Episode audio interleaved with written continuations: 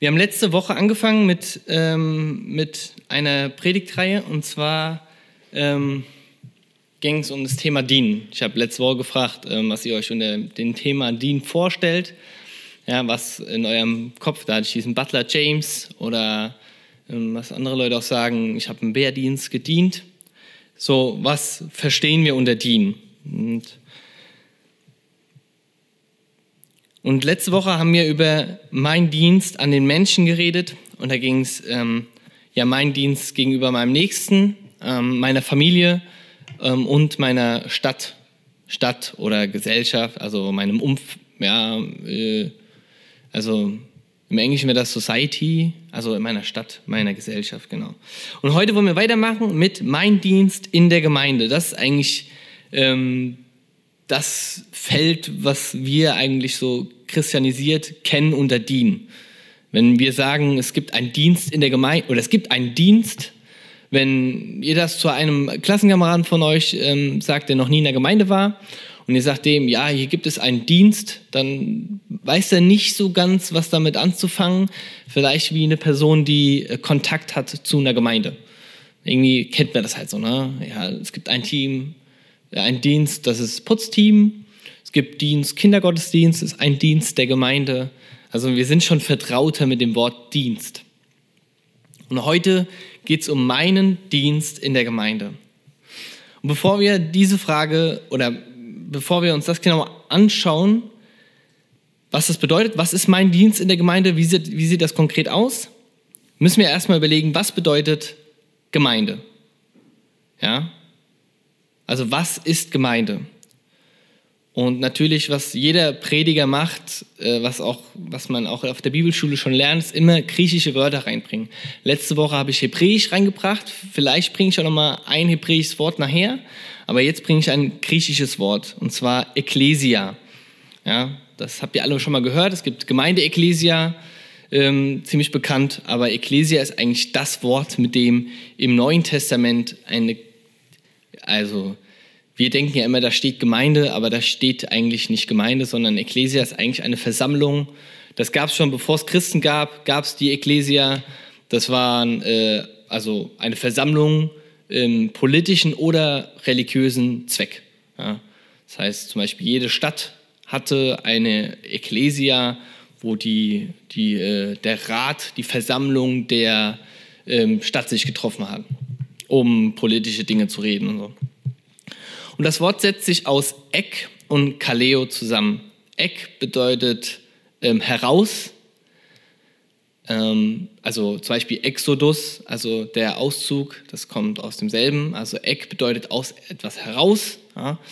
Ähm, Ek und Kaleo bedeutet rufen. Nicht nur, also heißt es so, was wir eigentlich auch so kennen, ihr habt das wahrscheinlich schon mal gehört. Ecclesia bedeutet dann die Herausgerufenen. Ja? Ähm, aber Kaleo kann man auch nicht nur mit rufen, sondern auch mit berufen ähm, übersetzen. Ja? Also um in die Ekklesia der Stadt Athen reinzukommen, da wirst du nicht einfach nur gerufen, sondern du wirst berufen, um da drin zu sein. Und das beschreibt es eigentlich ganz schön. Also dieses Wort wird ähm, benutzt auch für die Versammlung ähm, der Gemeinde damals. Gemeinde nannt man damals ähm, Ecclesia. Genau, also Gemeinde ist eine Versammlung von Menschen, die alle einen gemeinsamen Nenner haben. Und das ist der Glaube an Christus. Ja, wir treffen uns hier sonntags, nicht weil wir alle den gleichen Fußballverein mögen und nicht weil wir alle den gleichen Musikgeschmack haben, sondern ähm, wir treffen uns hier, weil, wir, weil uns der Glaube an Jesus ähm, verbindet.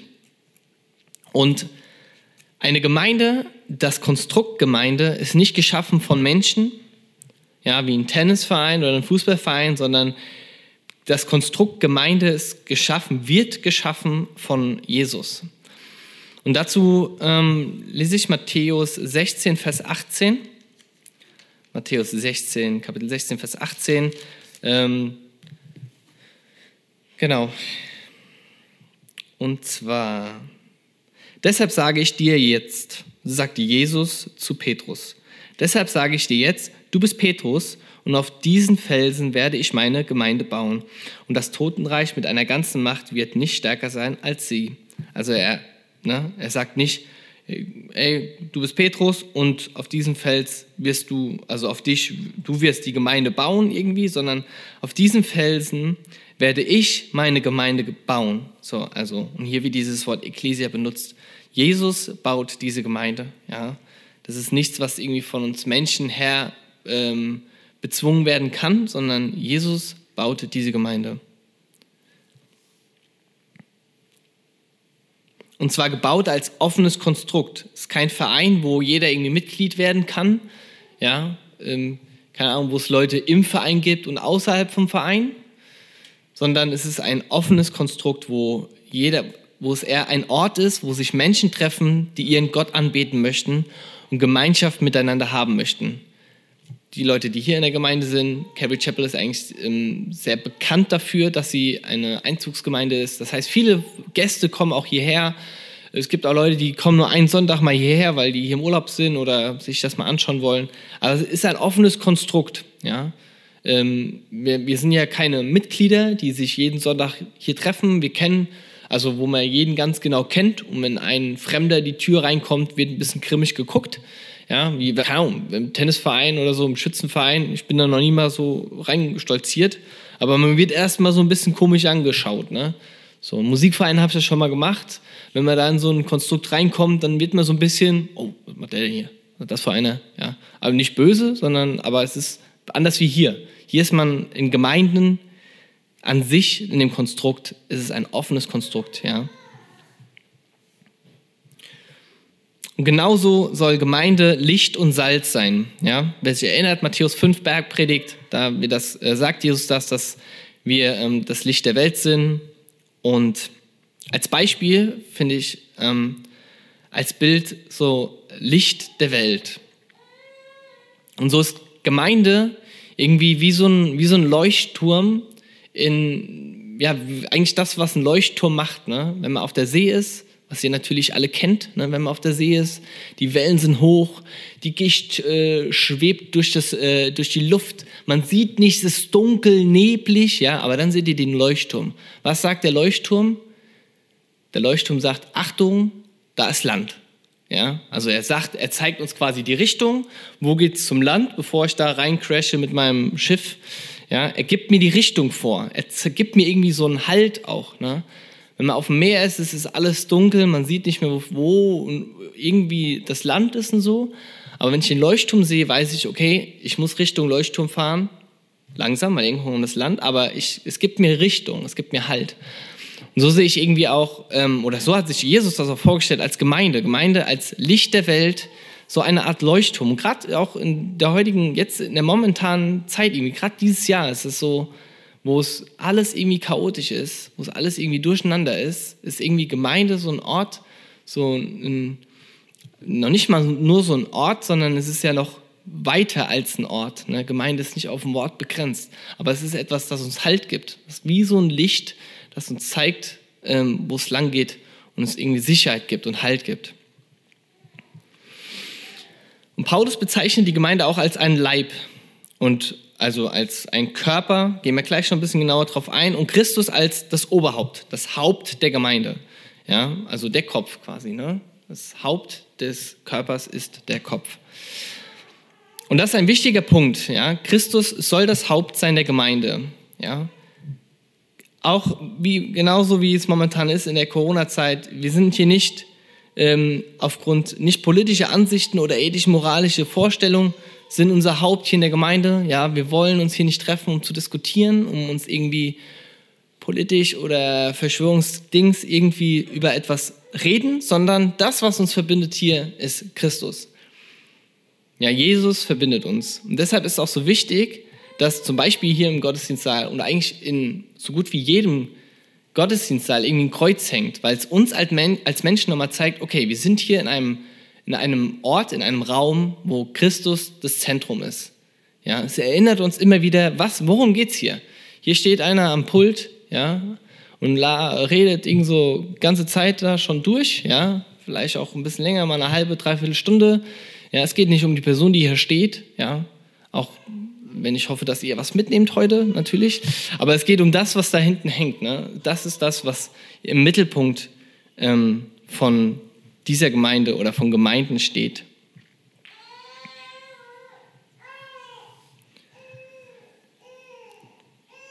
Genau, Paulus gibt uns in 1. Äh, Korinther 12 ein Bild, um Dienen in der Gemeinde besser zu verstehen.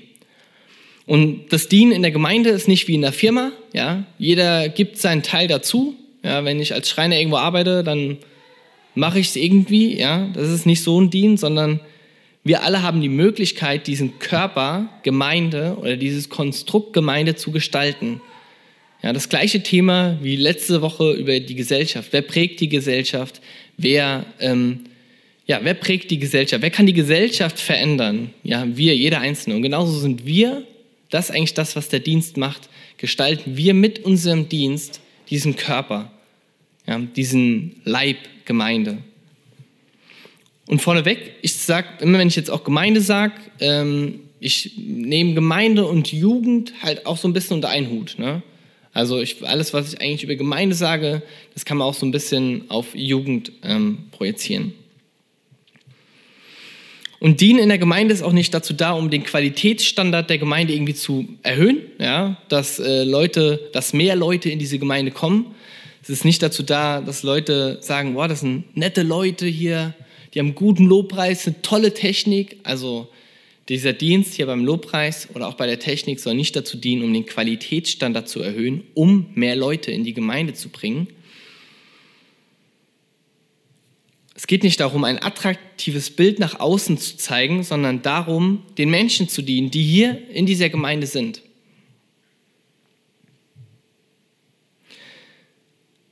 Letzte Woche habe ich das auch schon gesagt. Dienen bedeutet seine Zeit und Kraft. Das, ganz, das ist die Definition von dienen. Ne? Dienen bedeutet Zeit und Kraft zu investieren, um einen anderen etwas Gutes zu tun. Habe ich es ein bisschen schöner ausgedruckt. Das letzte Mal habe ich gesagt, ähm, gedrückt, äh, das letzte Mal habe ich gesagt, um den Willen des anderen zu erfüllen. Ähm, aber eigentlich geht es darum, um dem anderen auch was Gutes zu tun. Ne? Das ist ja auch ähm, Bestandteil von einem Dienst in der Gemeinde. Und unser Dienst in der Gemeinde ist immer zugunsten des Evangeliums. Es geht darum, dass Menschen an uns, also an der Jugend oder an der Gemeinde, Jesus erkennen in unserem Dienen, wie wir unseren Dienst in der Gemeinde ausführen. So, und jetzt kommen wir zu dem Bild in 1. Korinther 12, Vers 12 bis 26.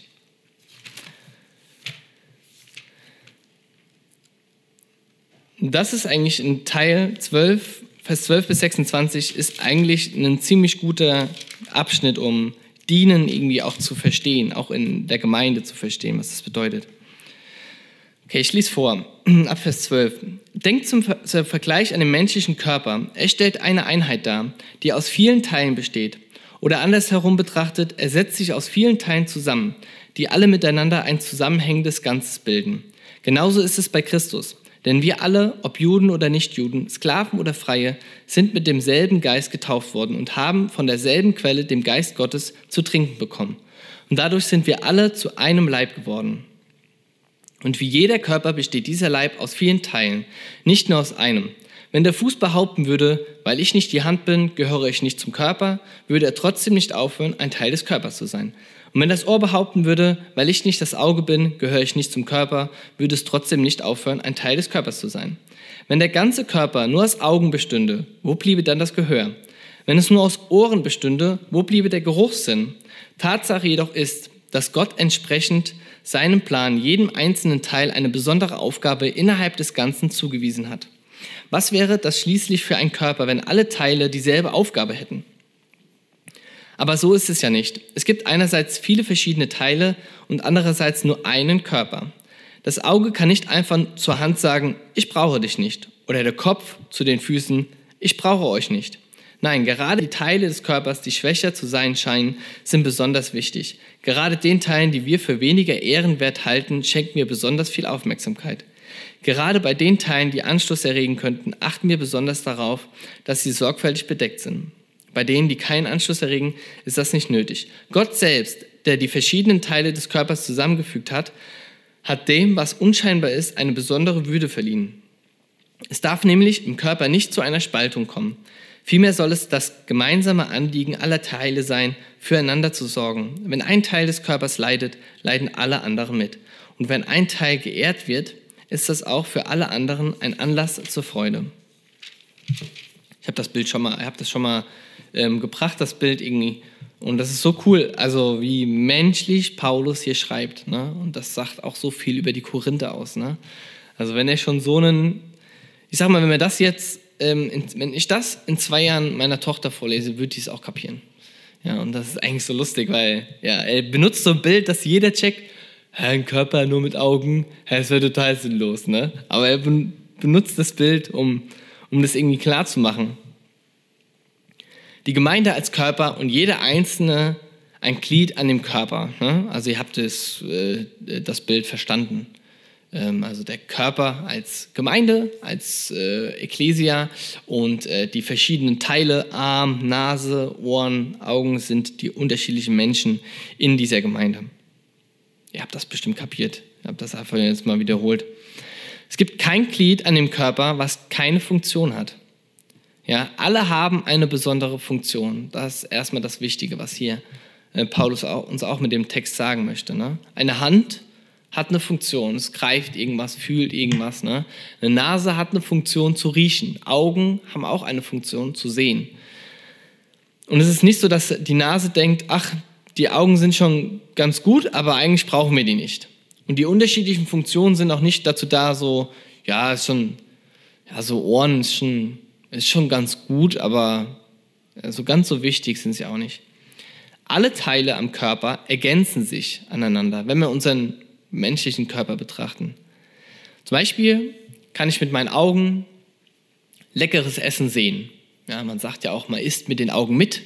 Ja, ich sehe ein Wunder also weiß ich ja nicht, aber es sieht auf jeden Fall lecker aus, das Essen. Aber ich kann es nicht riechen, also weiß ich auch gar nicht, wie es riecht oder wie es schmeckt. Ne? Wenn ich jetzt Augen habe ohne Nase, dann kann ich das tolle Essen sehen, ich kann es auch riechen, aber ich kann es immer noch nicht schmecken. Ja, ich brauche dafür die Zunge, ich brauche dafür den Geschmackssinn. Und erst bei allem zusammen kann ich das Essen sehen, ich kann es riechen und ich kann es essen. Ja, es ist irgendwie so ein, so ein vollkommen abgerundenes Bild irgendwie. Es ist ein sich gegenseitig ergänzen und sie machen das Erlebnis Essen vielseitig erlebbar. Deswegen sagt man, man isst auch mit dem Auge mit, um ja, um, oder auch diesen Geruch von Essen und das Riechen. Ja. Und so ist es in der Gemeinde auch. Jede Person hat Gaben. Auch jeder von euch hat eine Begabung, also mindestens mal eine Begabung, auch mehrere. Und oft sehen wir erstmal den anderen. Oft sehen wir, okay, wow, der kann, der kann so gut malen, der hat eine Begabung im Malen, ja. Ach, das würde ich auch gern können. Oder ich sehe jemanden, boah, der kann so gut vom Menschen reden, das würde ich nie hinkriegen. Da müsste ich mich viel mehr anstrengen, muss viel mehr üben, um das mal hinzukriegen. Ne? Und durch den Blick auf die Gaben der anderen erkennen wir oft nicht unsere eigene Begabung, ja? weil wir anfangen zu denken, boah, der kann so schön malen, was kann ich denn eigentlich? Ja, ach, ich kann gar nichts. Ach, ich arme, ich armer Gerrit, ich kann gar nichts. Und dann sehe ich den, ach, das würde ich nie hinkriegen. Ne? Und Dienste in der Gemeinde sind zum Beispiel eine gute Möglichkeit, um seine eigene Begabung herauszufinden. Unsere Gabe steckt meistens in Dingen, für die wir uns interessieren die uns Spaß machen und die uns antreiben. Zum Beispiel, weil wir damit Menschen eine Freude machen wollen. Manchmal denken wir zu theologisch in den Begriff Gaben oder Begabung. Ja? Manchmal denken wir, das muss irgendwas von, von, von Gott uns gesagt werden, aber oft ist es einfach nur Dinge, die uns interessieren. Ja, ich merke zum Beispiel, mein, meine Gabe ist, ähm, dass ich handwerklich begabt bin, dass ich ähm, Musik machen kann. Das sind meine Gaben, weil ich mich dafür interessiere, weil es mir Spaß macht und weil ich ja damit gern Menschen eine Freude mache. Und es gibt in Gemeinden so viele Möglichkeiten, sich mit seiner Begabung einzubringen. Offensichtliche zum Beispiel ist Lobpreis machen, ja, ähm, keine Ahnung, Gebetsteam, Putzteam, Kochteam. Das sind alles so die offensichtlichen, was man irgendwie so denkt, okay, ich diene in der Gemeinde, dann noch Kigo. Aber es ist noch mehr. Zum Beispiel, wenn du sagst, du kannst gut malen, ja, das, darauf warte ich eigentlich noch, dass eine Person ähm, zu mir sagt, boah, ich, Gerrit, ich bin so kreativ, ich kann so gut malen, ich, ich will mich irgendwo einbringen in der Jugend oder in, in der Gemeinde mit meinen malerischen Kunsten, dann denke ich mir, Hammer, Alter, ja.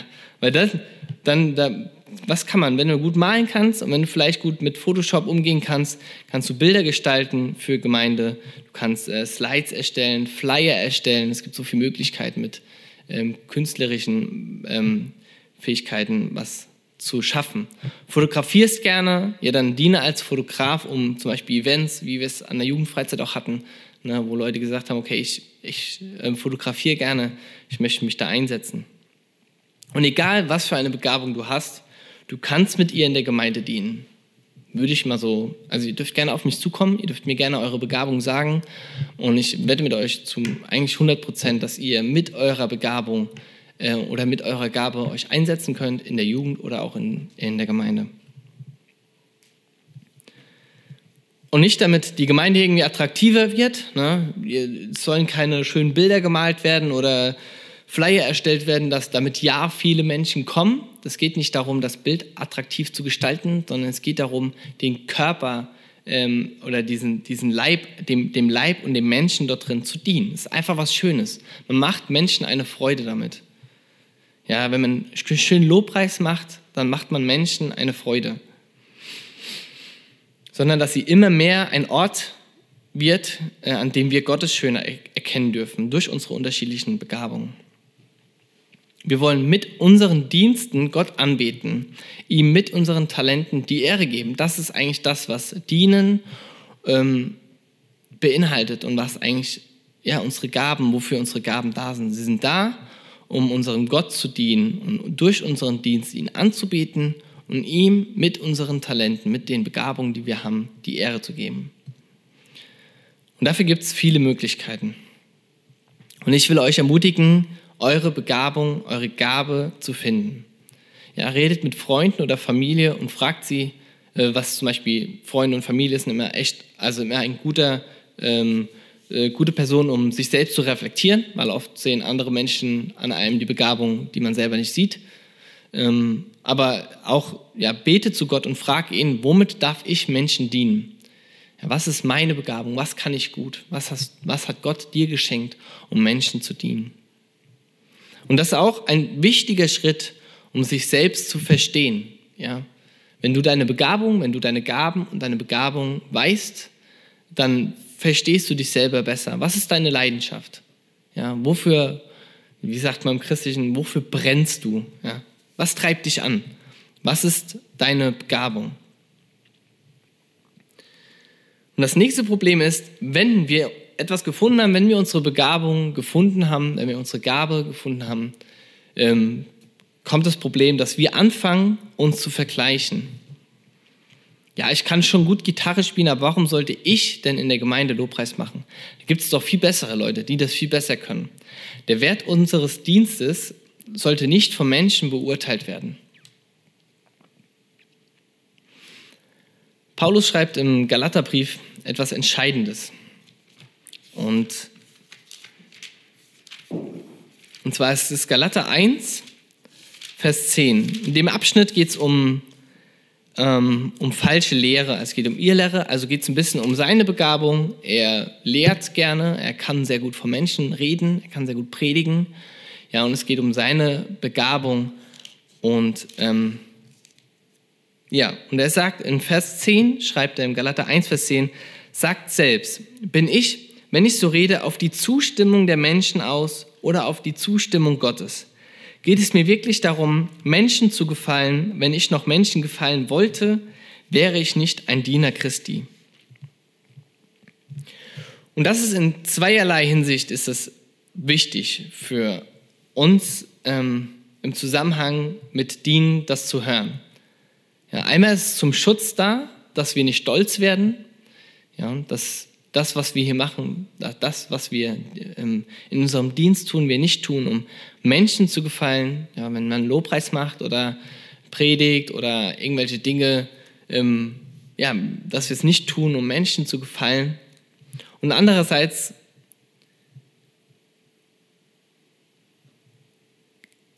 Andererseits hilft es, ähm, dass wir, dass wir nicht denken, dass wir nicht gut genug für diesen Dienst sind. Das sind zwei Angriffsflächen. Und das sind die zwei Angriffsflächen, die der Teufel auch benutzt. Einmal das, dass wir denken bei unserem Dienst, boah, ich hab's schon echt drauf. Also hier, wenn ich hier Gitarre spiele, da ist der Noah da ein Witz dagegen. Ja? Bin, ich bin schon echt ein krasser Typ. Noah ist gut, aber nicht so krass wie ich. Und das ist einmal die eine Seite, wo der Teufel uns angreifen möchte, wo wir stolz werden und überheblich werden über das, was Gott uns gegeben hat. Und andererseits ist es den, wo ich denke dann so, boah, ich bin, ich bin gar nicht gut genug, um das überhaupt zu machen. Der Noah, das ist ein richtig krasser Typ. Das, habt ihr das vorhin gesehen, wie, wie der abgegangen ist? Würde ich gar nicht so gut hinkriegen. Ja, ich bin gar nicht gut genug dafür. Ja, also wenn ich das mache, der Noah kann das doch viel besser. Warum sollte ich das machen? Das sind die zwei Angriffsflächen, wo der Teufel uns sagen möchte, ja, wir sind nicht gut genug. Und die andere Seite ist, wo wir von jeder Seite auf vom Pferd fallen können, boah, ich bin voll der krasse Typ, ne? Wo, ich wiederhole es nochmal, wo Paulus es schreibt, ne? Bin ich, wenn ich so rede, auf die Zustimmung der Menschen aus oder auf die Zustimmung Gottes? Geht es mir wirklich darum, Menschen zu gefallen? Wenn ich noch Menschen gefallen wollte, wäre ich nicht ein Diener Christi. Es geht darum beim Dienen, dass wir, okay, und andererseits, es geht beim Dienen darum, vor Gott zu stehen, um ihm mit unseren Talenten die Ehre zu geben. Ja, wenn wir unseren Dienst durchführen, wenn ich zum Beispiel predige, wenn wir Lobpreis machen oder irgendwas anderes, Ordner, was auch immer, Technik, ja, wir stehen vor Gott und wollen ihm mit unseren Talenten, was er uns gegeben hat, die Ehre geben. Ja, wir schauen nicht nach links und nach rechts irgendwie zum Publikum, wie toll und wie cool wir sind und wie wir da irgendwie stehen oder auch irgendwie unsicher werden und äh, Angst haben, dass wir nicht gut genug sind. Wir stehen nur vor Gott mit unserem Dienst und wollen ihm mit unseren Talenten die Ehre geben das vom, von so dieser Schutzfaktor, irgendwie uns, selbst auch unser Herz zu schützen, ja. Wo es einerseits schon so schwer ist, überhaupt seine Begabung herauszufinden und dann noch anfängt, sich zu vergleichen. Und glaubt mir, es gibt immer einen besseren, egal bei was, es gibt immer einen besseren. Ja. Aber Gott hat dir eine Begabung gegeben, damit du ihm damit ehrst und nicht um toll vor Menschen zu stehen. Und eigentlich ist es etwas, was wir Gott zurückgeben. Das sagt das Wort Gabe eigentlich schon. Ja? Es ist uns gegeben worden und wir wollen es ihm wieder zurückgeben. Es wurde uns gegeben und wir wollen diese Gabe benutzen, um seinen Namen groß zu machen. Und auch wenn das bedeutet, dass wir mit einem Lächeln Menschen am Eingang begrüßen, ja, als Ordner, dann tue ich das. Als Sheret, das ist das versprochene hebräische Wort von letzte Woche. Ne? Sheret ist das Wort für einen ehrenvollen Diener. Ja? Es bezeichnet einen ehrenvollen Dienst. Es war eine Ehre, zu der man berufen worden ist, Sheret zu sein. Und dann lese ich noch 1. Petrus, 1. Petrus 4, Verse ähm, 7 bis ja, 11, genau. Die Zeit, in der alles zu seinem Ziel kommt, steht nahe bevor. Seid daher wachsam und besonnen und lasst euch durch nichts vom Beten abhalten. Vor allem aber bringt einander eine tiefe und herzliche Liebe entgegen. Denn die Liebe, so sagt uns die Schrift, deckt viele Sünden zu. Seid gastfreundlich gegenüber euren Geschwistern. Nehmt sie gern und ohne zu murren auf. Jeder soll den anderen mit der Gabe dienen, die er von Gott bekommen hat. Wenn ihr das tut, erweist ihr euch als gute Verwalter der Gnade, die Gott uns in vielfältiger Weise schenkt. Redet jemand im Auftrag Gottes, dann soll er sich bewusst sein, dass es Gottes Worte sind, die er weitergibt. Übt jemand einen praktischen Dienst aus, soll er die Kraft in Anspruch nehmen, die Gott ihm dafür gibt. Jede einzelne Gabe soll mit der Hilfe von Jesus Christus so eingesetzt werden, dass Gott geehrt wird. Ihm gehören der Ruhm und die Macht für immer und ewig. Amen. Und das ist ein ganz wichtiger Punkt, den Petrus hier sagt. Dienen ohne Liebe funktioniert nicht.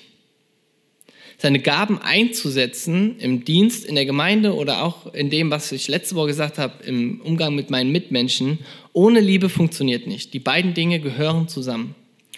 Und dann nochmal zum Schluss 1. Korinther 12.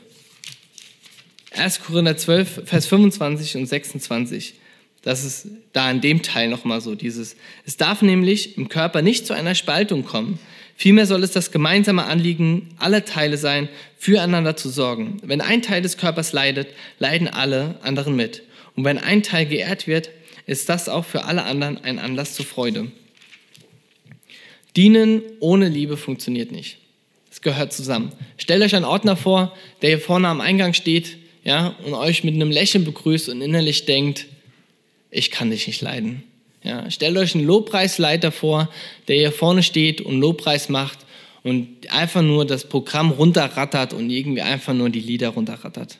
Ja, man, man, man merkt das und man sieht das. Ein Prediger ohne Liebe, also ein Prediger ohne Liebe zu denen, zu denen er spricht, ja, was wäre das für, dann werden die ganzen Worte, die ich, ohne Liebe, wenn alle Worte, die ich heute vorbereitet habe, ähm, werden zunichte. Es wird nichts bringen. Ja, dienen muss immer mit der Liebe zusammenhängen.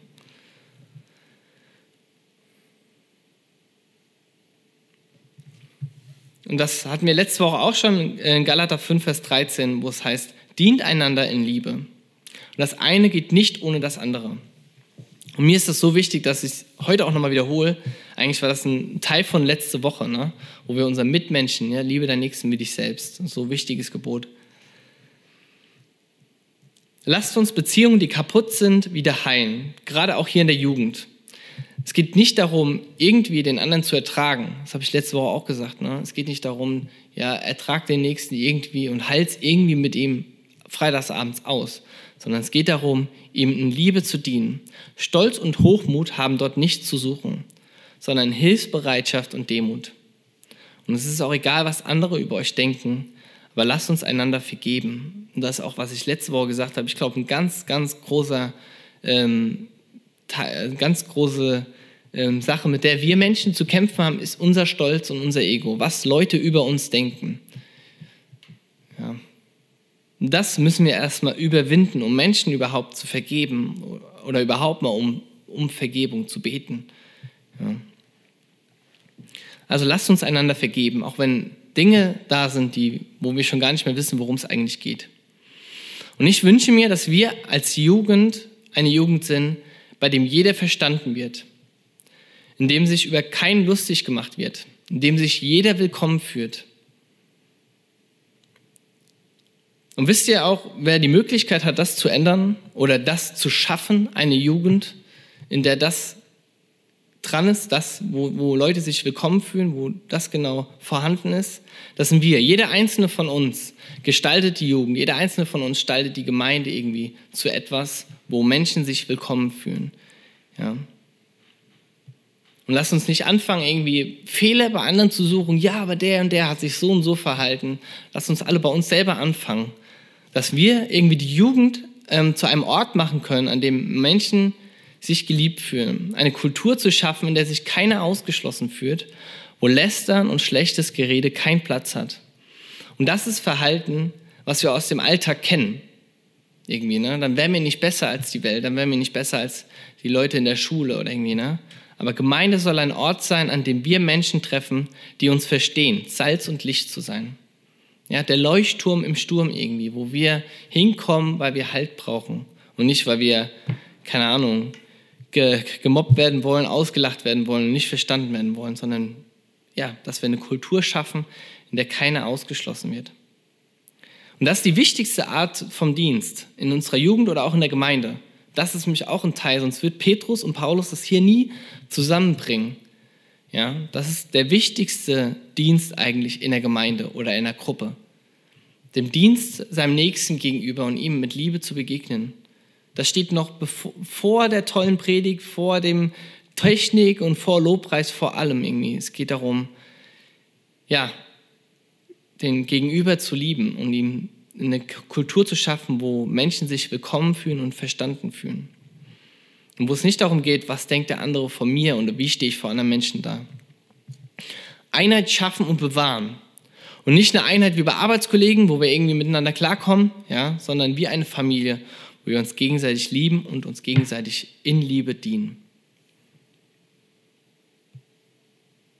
Und ich will uns einfach ermutigen, dass wir unser Ego und unseren Stolz besiegen und einander in Liebe begegnen. Und sowas ist ungewohnt für unsere Zeit. Ne? Einfach mal einen Schritt zurückzugehen und sein Ego und sein Stolz einfach runterzuschrauben.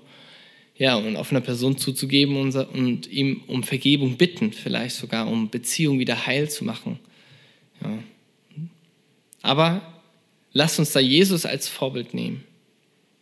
Und mein Dienst in der Gemeinde dienen zugunsten des Evangeliums, Gaben, seine eigenen Gaben herauszufinden und einander dienen in Liebe. Und das ist ein ganz wichtiger Teil, wie wir Gott die Ehre geben können, mit dem, was er uns geschenkt hat und mit seiner Liebe. Und dann zum Schlusssatz, das auch von letzter Woche nochmal, an dem ausgeübten Dienst unserem Nächsten gegenüber erkennen wir die geistliche Reife eines Christen, nicht am Predigen oder an dem Reichtum seiner Gaben, Erkenntnis oder Wissen. Ja, es geht um die Liebe, die wir unserem Gegenüber bringen und nicht um den, wie toll wir Dinge tun. Ja. Dienen gehört immer mit Liebe zusammen. Liebe und Dienen.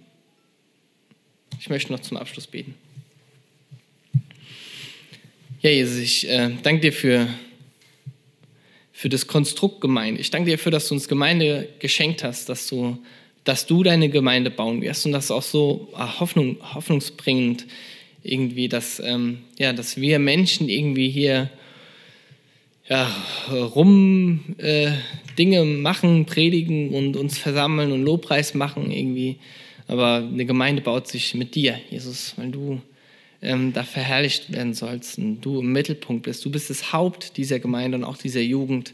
Wir wollen uns hier treffen, um dich anzubeten, um dir die Ehre zu geben mit dem, was du uns geschenkt hast, Jesus. Und ich danke dir einfach dafür, dass du uns diesen ganzen Druck einfach wegnimmst, ähm, irgendwie eine tolle Gemeinde äh, zu schaffen sondern dass du deine Gemeinde baust und dass du Menschen zu dir rufst, Jesus. Und ich bitte dich einfach darum, dass du ja, uns auch diese offenen Augen schenkst, ähm, ja, Beziehungen heil zu machen, wo, wo du unseren Stolz und unser Ego einfach wegnimmst, um auf Menschen zuzugehen und um Heilung zu bitten. Jesus, du hast uns vergeben und ähm, ja, und du kannst uns auch die Kraft geben und den Mut geben, Menschen zu vergeben. Jesus, ich bitte dich einfach darum, dass du uns da mutig machst, auch unsere Gaben herauszufinden ich bitte dich darum, dass du uns begegnest, zu uns sprichst und uns unsere Begabung zeigst und uns auch zeigst, wo wir damit Menschen in der Jugend oder auch in der Gemeinde dienen dürfen. Jesus, wir wollen das, was du uns gegeben hast, treu dir zurückgeben und wir wollen gebraucht werden als Werkzeug von dir. Und ich danke dir dafür, dass du ja, uns nicht vergessen hast, sondern dass du an jeden von uns einzeln gedacht hast und jedem von uns eine Begabung gegeben hast. Und ich bitte dich einfach darum, dass du uns da begleitest bei diesem Weg, diese Begabung zu finden und diese, diese Gabe zu finden, Jesus. Ich danke dir dafür, dass du mit uns unterwegs bist, dass du ein Gott bist, der uns sieht jeden Tag neu. Und ich bete einfach darum, dass du die Gemeinschaft jetzt noch segnest. Ich bitte dich darum, dass deine Liebe und dein Frieden erkennbar wird, ja, in dem, wie wir, wie wir miteinander umgehen, Jesus. Amen.